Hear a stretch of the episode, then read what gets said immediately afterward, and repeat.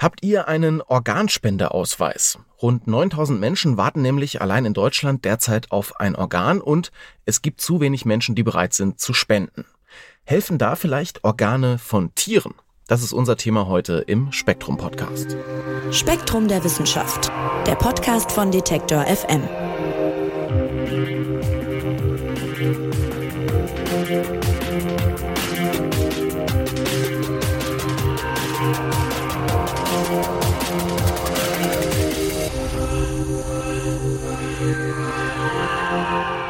Ja, ich habe es gerade schon gesagt, tausende Menschen in Deutschland warten auf ein Spenderorgan, aber viele warten eben leider entweder sehr lange oder sie bekommen sogar nie eins, denn es gibt zu wenig Spenderinnen und Spender.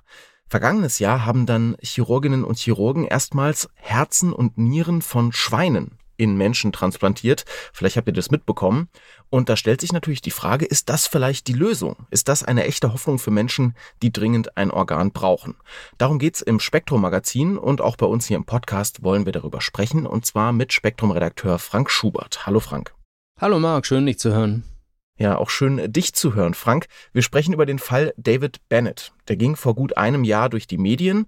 David Bennett, das ist ein Handwerker aus den USA, 57 Jahre alt damals, und der hat dringend ein Spenderherz gebraucht. Und das hat er auch bekommen, allerdings nicht von einem Menschen, sondern von einem Schwein. Das war im Januar 2022. Und ja, erzähl doch mal, wie kam es dazu und wie ging die Geschichte aus? Ja, David Bennett litt an einer fortschreitenden Herzschwäche und es war absehbar, dass sein Herz bald versagen würde. Er hatte allerdings nicht viele Optionen, weil er den Ärzten gegenüber als unzureichend kooperativ galt. Also er hatte sich nicht an ärztliche Ratschläge gehalten, beispielsweise sich nicht hinreichend um die Kontrolle seines Blutdrucks gekümmert. Und deswegen haben ihn die Ärzte als ungeeignet angesehen, um ein menschliches Spenderherz zu bekommen, weil menschliche Spenderherzen sehr knapp sind, aufgrund der wenigen Spenderinnen und Spender oder eben gar nicht verfügbar sind.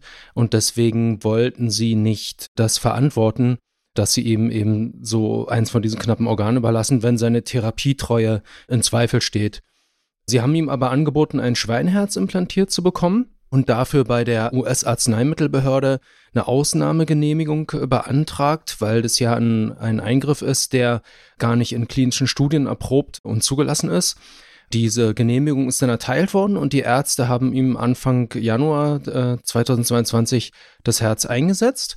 Zunächst auch mit gutem Erfolg. Also Bennett hat damit acht Wochen überlebt und auch die, den typischen Zeitraum der Abstoßungsreaktionen gut überstanden war aber weiterhin bettlägerig. Anfang März 2022 hat sich sein Zustand dann verschlechtert und einige Tage später äh, ist er gestorben. Ja, acht Wochen überlebt, das klingt jetzt erstmal nicht viel, aber ihr schreibt, das ist durchaus bemerkenswert. Inwiefern denn? Ja, man muss ja sehen, dass das ist ja ein, ein tierisches Organ in einem menschlichen Organismus, also ein starker Fremdkörper. Schon bei sogenannten Allotransplantaten, also bei Organen von Menschen, die Menschen implantiert werden, Schon dort kommt es zu starken Abstoßungsreaktionen, haben wir ja wahrscheinlich alle schon mal gehört, irgendwie äh, in der Presse mitbekommen und ähnliches. Umso mehr muss es dann natürlich gelten bei sogenannten Xenotransplantaten, also Organen von fremden Spezies, also von Tieren, die in Menschen eingesetzt werden. Dort sind eher noch stärkere Abstoßungsreaktionen zu erwarten. Und tatsächlich attackiert das die menschliche Immunabwehr genetisch unveränderte Schweineorgane normalerweise binnen weniger Minuten. Und deswegen sind Fachleute so beeindruckt von David Bennetts Fallgeschichte, also dass der Mann eben acht Wochen weitgehend komplikationsarm überlebt hat mit diesem Schweineherz, weil es eben eine sehr lange Zeit ist, gemessen an dem, was man sonst erwarten würde. Das Schweineherz, das Bennett bekommen hatte, war äh, gentechnisch verändert worden, um eben diese Abstoßungsreaktion zu verhindern. Also die Forscher, die Mediziner hatten zehn Veränderungen vorgenommen im Erbgut der Schweinezellen, Sie hatten vier tierische Gene verändert, darunter eins, das das Größenwachstum des Herzens steuert. Und sie hatten sechs menschliche Gene hinzugefügt. Vier davon, um die Immunreaktion im Empfängerorganismus zu unterdrücken und die restlichen beiden, um Blutgerinnungsreaktionen infolge von Entzündung zu verhindern. Ja, und diese doch ja relativ umfangreichen gentechnischen Eingriffe waren offenbar von Erfolg gekrönt, also zumindest eben in diesen acht Wochen. Ja, Xenotransplantation, du hast es genannt, von Xenos griechisch fremd, also sozusagen von einer, du hast gesagt, ne, von einer fremden Spezies, eben von einem Schwein in dem Fall. Und du hast auch menschliche Transplantationen angesprochen. Also man kennt das ja, der Körper muss das Organ immer dann annehmen. Und dafür kriegt man dann auch so Mittel, die irgendwie die Immunabwehr hemmen, ne, damit man das Organ nicht gleich wieder abstößt. Und jetzt kann man sich vorstellen, was passieren muss im Körper, wenn einfach ein fremdes Organ dann, dann da reinkommt. Und da ist ein Schlüssel offenbar diese gentechnische Veränderung. Also vielleicht kannst du noch mal kurz erklären, wie geht das denn überhaupt? Also, dass Organe von Tieren einem Menschen transplantiert werden können. Das kann ja nicht einfach irgendwie passen. Das stimmt, ja, das ist natürlich schon schwierig. Da gibt's allein schon ein Größenproblem, weil man ja Spenderorgane finden muss, die von ihrer Größe her äh, und von, von ihrer Anatomie her zum Empfängerorganismus, also sprich zum menschlichen Organismus passen. Also man muss Tiere finden, die Organe passender Größe haben. Und beim Menschen sind das beispielsweise Minischweine, also die, die heißen so, da gibt's verschiedene Spezies. Und die bilden eben Organe aus, die von Natur aus ähnlich groß werden wie menschliche Organe und von daher schon mal von der Größe her ungefähr passen. Falls das nicht der Fall ist und die Organgröße nicht gut passt, dann muss man da sozusagen nachhelfen. Das macht man auch wieder eben durch, durch gentechnische Eingriffe, indem man eben Gene verändert, die das Größenwachstum steuern und damit erreicht man eben, dass die Größe sozusagen dann am Ende so ungefähr matcht dass es also ungefähr passt. Das ist bei Minischweinen, wie gesagt, oft nicht nötig. Naja, und dann gibt es natürlich das Problem der Abstoßungsreaktion, das hatten wir ja gerade schon. Und da hat der Transplantationschirurg David Cooper vom Massachusetts General Hospital schon in den 1990er Jahren entdeckt, dass das menschliche Immunsystem bei Tierorganen hauptsächlich auf ein bestimmtes Zuckermolekül reagiert, was auf der Oberfläche der Schweinezellen sitzt. Das ist die Galaktose Alpha-1,3-Galaktose, also kurz Alpha-Gal genannt. Das ist ein Zuckermolekül eben, was der menschliche Organismus als fremd erkennt und eben abstößt. Und wenn man das Gen ausschaltet, das dafür sorgt, dass die Schweinezellen diese Zuckerverbindung herstellen, dann entsteht diese Zuckerverbindung nicht in den Zellen. Und Versuche haben gezeigt, dass wenn man gentechnisch entsprechend veränderte Schweineorgane dann einsetzt in, in Primatenempfänger, dann werden die deutlich weniger stark attackiert von deren Immunabwehr. Ah, ich habe mich, du hast gerade Primaten gesagt. Ich habe mich nämlich gefragt, wie hat man das denn bisher erforscht? Also man kann ja jetzt nicht einfach anfangen, irgendeinem Menschen mal so ein Schweineherz dann einzusetzen. Ja, klar, natürlich, das, das geht nicht. Das kann man selbstverständlich nicht machen. Man muss sowas erstmal vorklinisch testen, also sprich am Tiermodell, also an Versuchstieren. Und die bisher vorliegenden Daten, die man hat zu Xenotransplantationen, die stammen hauptsächlich aus Versuchen mit nichtmenschlichen Primaten, also Paviane, Schimpansen. Da hat man es also schon getestet mit unterschiedlich gutem Erfolg, mit teils ziemlich beachtlichen Erfolgen, kommen wir vielleicht noch darauf zu sprechen. Man weiß aber auch, dass diese Tierversuche jetzt nicht unbedingt übertragbar sind auf den Menschen, weil einige Primatenarten dazu neigen, eine stärkere Immunreaktion gegen eingepflanzte Schweineorgane zu entwickeln als Menschen. Warum weiß man nicht genau, man weiß nur, dass es so ist. Es ist also nicht klar, inwieweit die Erkenntnisse aus Tierversuchen auf uns übertragbar sind. Deswegen ist es unter Fachleuten umstritten, bis zu welchem Grad es überhaupt noch sinnvoll ist, Xenotransplantation an Versuchstieren zu testen. Und deswegen sprechen viele dieser Transplantationsmediziner sich eben dafür aus, dass jetzt den Schritt zu gehen zu klinischen Versuchen, also sprich, das eben an Menschen zu praktizieren. Und da gibt es verschiedene vorstellbare Zwischenschritte, die also zum Teil auch schon gegangen werden. Also, dass man nicht gleich an lebende Patienten geht, sondern dass man solche Tierorgane erstmal hirntoten Menschen einsetzt und schaut, funktionieren die Organe dort so, wie sie das sollen? Kommt es zu einer Abstoßungsreaktion oder nicht? Und das ist auch schon passiert, also unter anderem mit Schweinenieren und mit Schweineherzen auch. Und offenbar auch mit Erfolg. Also dahingehend, dass diese Organe dann eben ihre vorgesehene Funktion aufgenommen haben und nicht abgestoßen worden sind. Bei David Bennett war es jetzt ein Herz, du hast gerade noch Nieren genannt. Ist das denn theoretisch mit jedem Organ denkbar, dass man das von einem Tier bekommt? Ja, es gibt natürlich Unterschiede in der Verpflanzbarkeit. Also unterschiedliche Organe unterscheiden sich da. Bei Nieren geht das relativ leicht, also zumindest nach Aussage von Transplantationsmedizinern, weil die relativ einfach aufgebaut sind. Ein anderer Eingriff ist die Verpflanzung von Insulin produzierenden Inselzellen, also aus der Bauchspeicheldrüse. Das gilt auch als relativ unkomplizierter Eingriff, weil eben diese Inselzellen der Bauchspeicheldrüse anscheinend nicht so eine große Abstoßungsreaktion provozieren im menschlichen Organismus. Und tatsächlich ist es also in Tierversuchen schon gelungen, Paviane, denen man Inselzellen des Schweins eingesetzt hat, von Diabetes zu heilen. Und auch langfristig, also über lange Zeiträume hinweg. Also das scheint sozusagen relativ gut machbar zu sein. Bei komplexeren Organen wird es dann offensichtlich schwieriger und da muss man möglicherweise auch Zwischenschritte gehen. Also manche Transplantationsmediziner und Medizinerinnen haben zum Beispiel Idee, das mit, mit Leber, Schweineleber zu machen und die nicht gleich einzusetzen in den Empfängerorganismus, sondern die Patienten, die unter einem Leberversagen leiden, quasi anzuschließen an die Schweineleber. Die Schweineleber wird dann aber nicht eingepflanzt, sondern die bleibt außerhalb des Organismus. Das ist dann so ein bisschen ähnlich wie eine Dialyse bei Nierenversagen. Das kennen wir wahrscheinlich auch oder, oder haben schon mal davon gehört. Das wäre sozusagen so ein Zwischenschritt, den man dann gehen kann äh, zur Xenotransplantation. Frank, warum denn eigentlich gerade Schweine? Wir haben ja gerade auch über Affen schon gesprochen und Primaten. Es gibt ja doch Tiere, die uns noch näher sind, oder? Wieso greift man da gerade zu Schweinen? Ja, das ist eine gute Frage. Also Schweine ähneln uns in Größe, Anatomie und Physiologie. Daher passt es ganz gut. Wie gesagt, Minischweine vor allem prägen eben Organe aus, die größenmäßig recht gut zu unseren Organen passen. Und Schweine haben noch einen weiteren großen Vorteil, der, glaube ich, sofort auf der Hand liegt. Sie werden massenhaft gezüchtet wissen wir ja alle, und sind äh, deshalb eben in großen Individuenzahlen verfügbar. In den 1960er Jahren haben Transplantationsmediziner damit begonnen, Schimpansen und Pavianorgane in Menschen zu verpflanzen oder zumindest dahingehend zu forschen, weil eben da Idee war, ähm, die stehen uns stammesgeschichtlich relativ nahe, deswegen gibt es da vielleicht weniger Komplikationen. Klar, sie stehen uns näher als Schweine, aber das Problem bei diesen Primaten, Schimpansen und Pavianen ist, dass die sich nicht in genügend großen Individuenzahlen aufziehen lassen, um, um den großen Bedarf an Spenderorganen zu decken. Und das ist eben auch ein großer Vorteil eben der Schweine, dass sie eben einfach massenhaft da sind. Jetzt haben wir vorhin, als wir über menschliche Transplantationen gesprochen haben, schon so ein bisschen über die Risiken gesprochen. Also ne, das Organ kann abgestoßen werden und so weiter. Das ist hier sicherlich auch der Fall. Was ist denn bei Xenotransplantationen ansonsten noch an Risiken dabei? Was sind so die größten Gefahren, die das mit sich bringt? Na, neben den Abstoßungsreaktionen ist es auf jeden Fall das Risiko, dass Krankheitserreger übertragen werden, weil Tiere ja andere Krankheitserreger haben als wir Menschen. Die haben eben Tierpathogene im Gegensatz zu uns.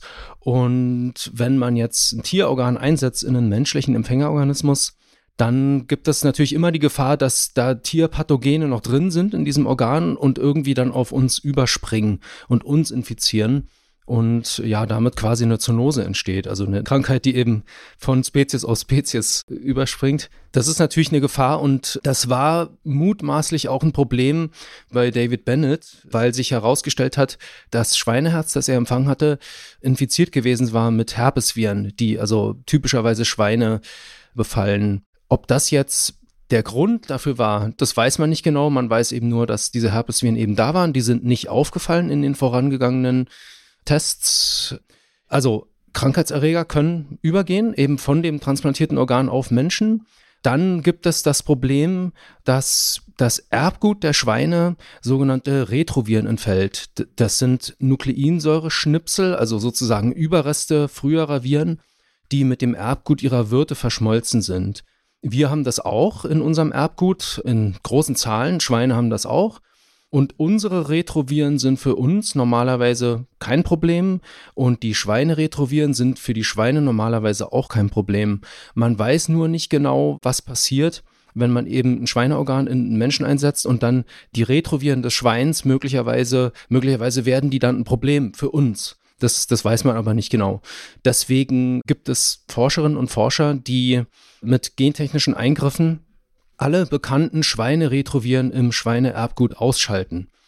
Das zieht einen ziemlich massiven genetischen Eingriff nach sich. Also da muss man das Erbgut der Schweine an 60 bis 80 Stellen verändern. Also das ist schon ziemlich heftig, aber eben offensichtlich mit, mit Erfolg gekrönt. Also zumindest laut bisherigen Daten dazu.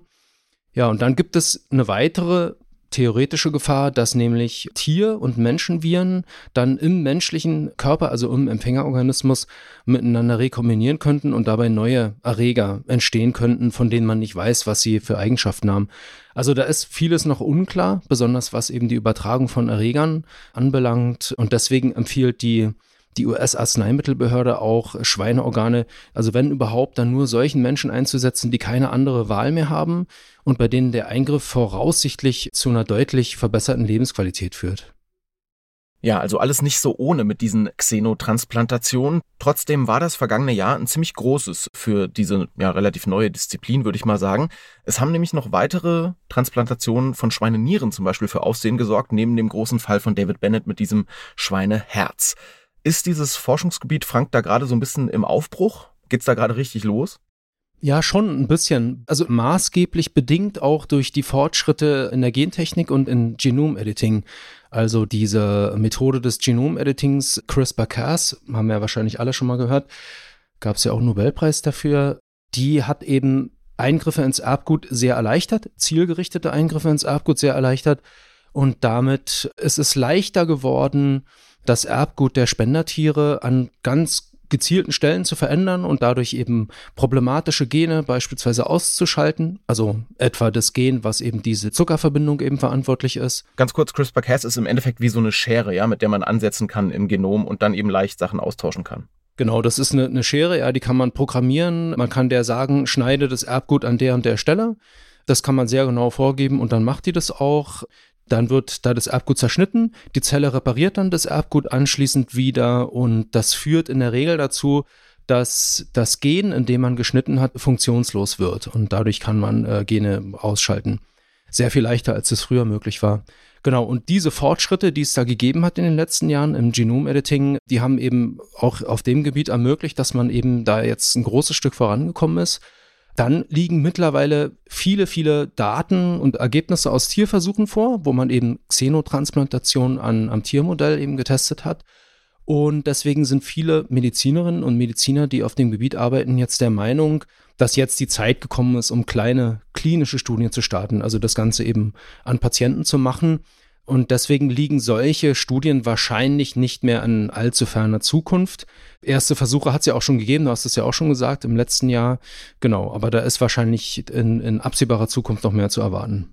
Mm, und viele, viele ethische Fragen sind da zu klären. Ne? Man hört das äh, die ganze Zeit schon raus, wenn wir, keine Ahnung, über Tiere sprechen, die nur dafür gezüchtet werden, dass dann da irgendwie ein Organ entnommen werden kann, die genetisch verändert werden, überhaupt äh, das ganze Thema Gentechnik dabei. Äh, dann haben wir ja auch irgendwie Versuche, Versuche möglicherweise Tests bei, bei hirntoten Menschen, wo eh immer eine Frage ist, ne, von Zustimmung und so weiter, klinische Studien am Menschen mit fremden Organen, mit Organen von irgendwelchen Tieren. Da wird noch ganz schön viel zu klären sein, auch rechtlich und, und ethisch, oder? Bestimmt, auf jeden Fall, ja. Also das, das ist ein sehr komplexes Gebiet, da ist viel zu klären. Was man sich leicht vorstellen kann, dass viele vielleicht sagen, naja, jetzt nimmt man da Tiere und nur um deren Organe eben zu entnehmen und um sie dann Menschen einzusetzen. Das ist ja ethisch problematisch. Stimmt, ist es auch. Man muss allerdings da auch so ein bisschen, glaube ich, die Verhältnisse im Blick behalten. Also in Deutschland warten ungefähr 8500 Menschen auf ein Spenderorgan. Also das sind ungefähr die Größenordnung, mit der wir es da zu tun haben. Wenn man das jetzt alles mit Xenotransplantaten machen würde, dann würde es um eine vierstellige Zahl von Schweinen gehen, was natürlich nicht wenig ist. Aber man muss ja im Verhältnis dazu sehen, dass momentan jedes Jahr ungefähr 50 Millionen Schweine in Deutschland geschlachtet werden, nur um sie zu essen.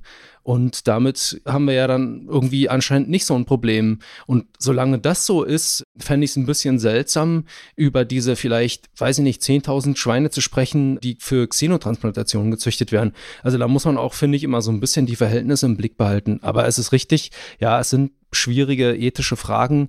Dann spielt natürlich das Thema Gentechnik rein.